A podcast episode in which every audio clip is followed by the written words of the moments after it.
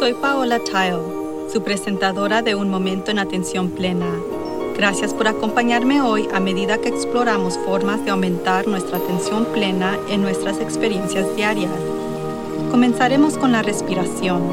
La respiración es nuestra herramienta más poderosa para centrarnos, poner nuestros pies sobre la tierra y tranquilizarnos. Si puede, inhale por la nariz y cuente 1, 2, 3, 4. Ahora suelte lentamente el aliento por la boca y cuente 1, 2, 3, 4, 5, 6, 7, 8. Una vez más, por dentro. 2, 3, 4 y exhala 2, 3, 4, 5, 6, 7, 8. Repita este trabajo de respiración en cualquier momento del día cuando sienta que el estrés aumenta o cuando nota que ha perdido la concentración. Si desea seguir una meditación guiada, visite nuestro canal de YouTube en Work to Live. La vida es corta. Lo he dicho alrededor de un millón de veces.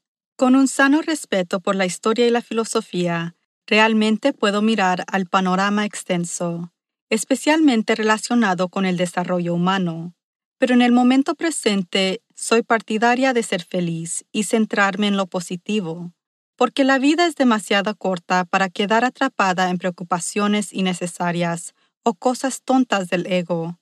Pero recientemente la vida se siente un poco larga para mí si piensa en todas las experiencias que acumulamos a lo largo de la vida, todas las decisiones que tomamos, todos los grandes eventos por los que pasamos, al fin es todo mucho.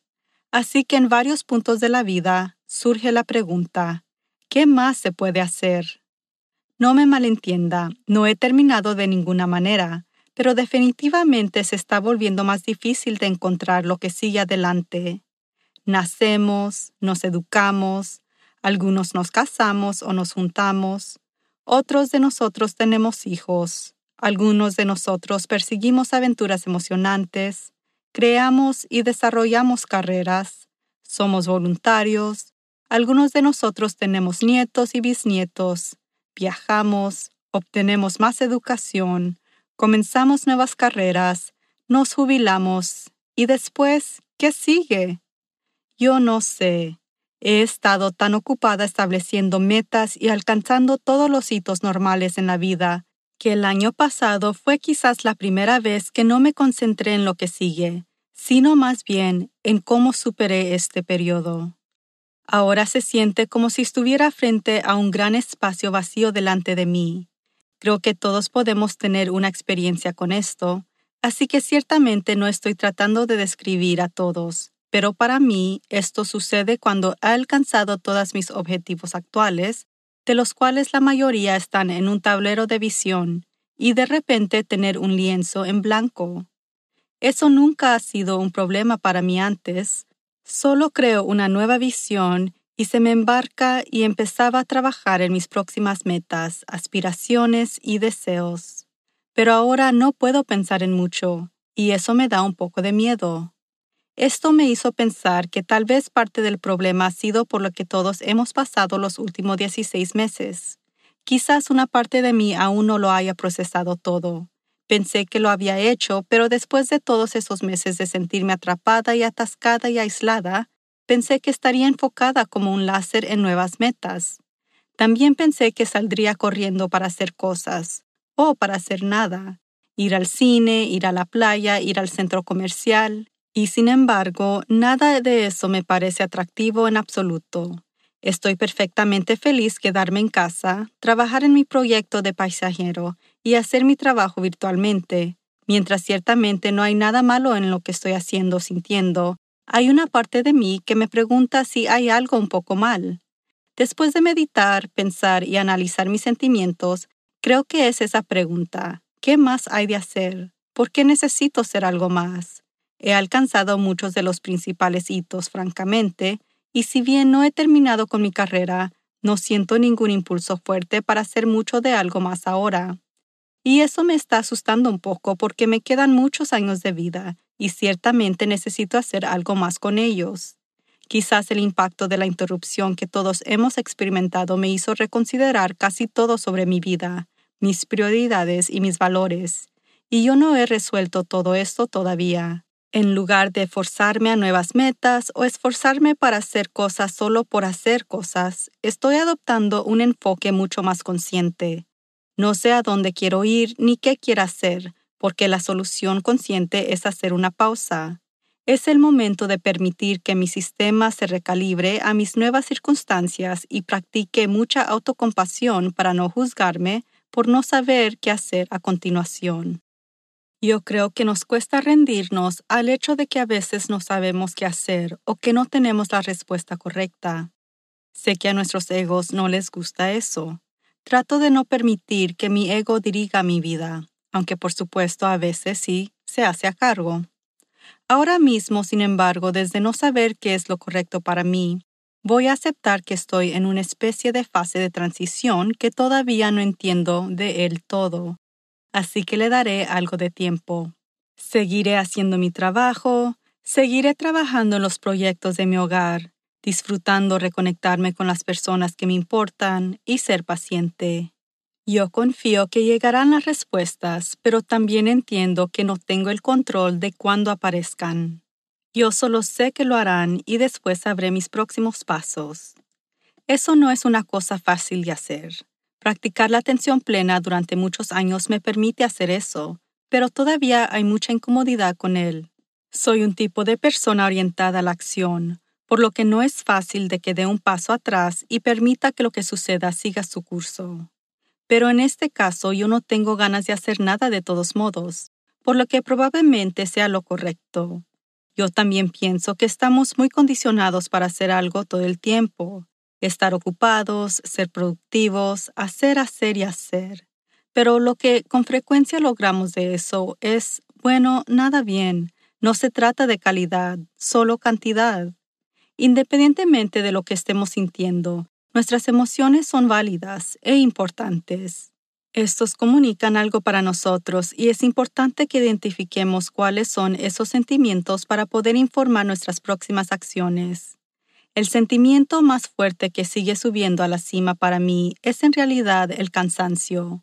Me siento cansada. Pueda que no tenga sentido sentirme cansada después de estar sentada en casa durante un año, pero no es cansancio físico. Mi mente está cansada. Estoy cansada de planificar, cambiar, adaptar, responder y tal vez simplemente de pensar. Sé que no estoy sola en esto porque uno de los temas principales que sigue apareciendo en mis sesiones de coaching de liderazgo es la agitación. Pero lo que llamamos agotamiento podría ser cualquier número de condiciones, todas las cuales son diferentes y requieren una intervención diferente. El daño primario del estrés negativo es físico. Con el agotamiento el daño principal es emocional. La fatiga de compasión, que es un riesgo real para los cuidadores, produce daños físicos, emocionales y conductuales a nuestros sistemas. Definitivamente me siento mal y como siento que lo que sea que me esté pasando es emocional, estoy considerando que bien podría ser agotamiento. Algunos de los signos del agotamiento incluyen un embotamiento de emociones, sentirse agotado mental y físicamente, o comenzar el día sintiéndose agotado. Algunos pueden experimentar una pérdida de motivación, ideales y o esperanza, y una sensación de desvinculación. Yo puedo definitivamente marcar algunas de esas casillas y es importante tomar medidas porque el agotamiento puede conducirse a la depresión o incluso a sentir que la vida no vale la pena vivir. Si sospecha que está agotado, si es posible, tómese un tiempo libre del trabajo. Una de las únicas formas de recuperarse adecuadamente del agotamiento es alejarse de su trabajo por un tiempo. Si no puede tomar unas vacaciones, ¿qué tal unos fines de semana largos? A diferencia de la mayoría de las otras naciones industriales, los Estados Unidos es el único país que no requiere tiempo libre anual pero el 90% de los trabajadores sí ganan una cierta cantidad de vacaciones pagadas a través de sus trabajos. Desafortunadamente, más de la mitad de los trabajadores estadounidenses informan sentirse culpables por tomarse vacaciones y dejaron 768 millones de días de tiempo pagado fuera de uso en el año 2018. Esa tendencia continuó en el 2019. Teniendo en cuenta que la mayoría de nosotros tomamos cero días de vacaciones en el año 2020, durante estos cierres muchos de nosotros no hemos tenido un descanso muy necesario del trabajo, además del estrés adicional que la mayoría hemos tenido que soportar. Eso no es bueno porque, bueno, conduce el agotamiento. Si no está trabajando pero se siente mal, podría ser estrés negativo. No hay duda de que hay millones de gente que está sufriendo en este momento.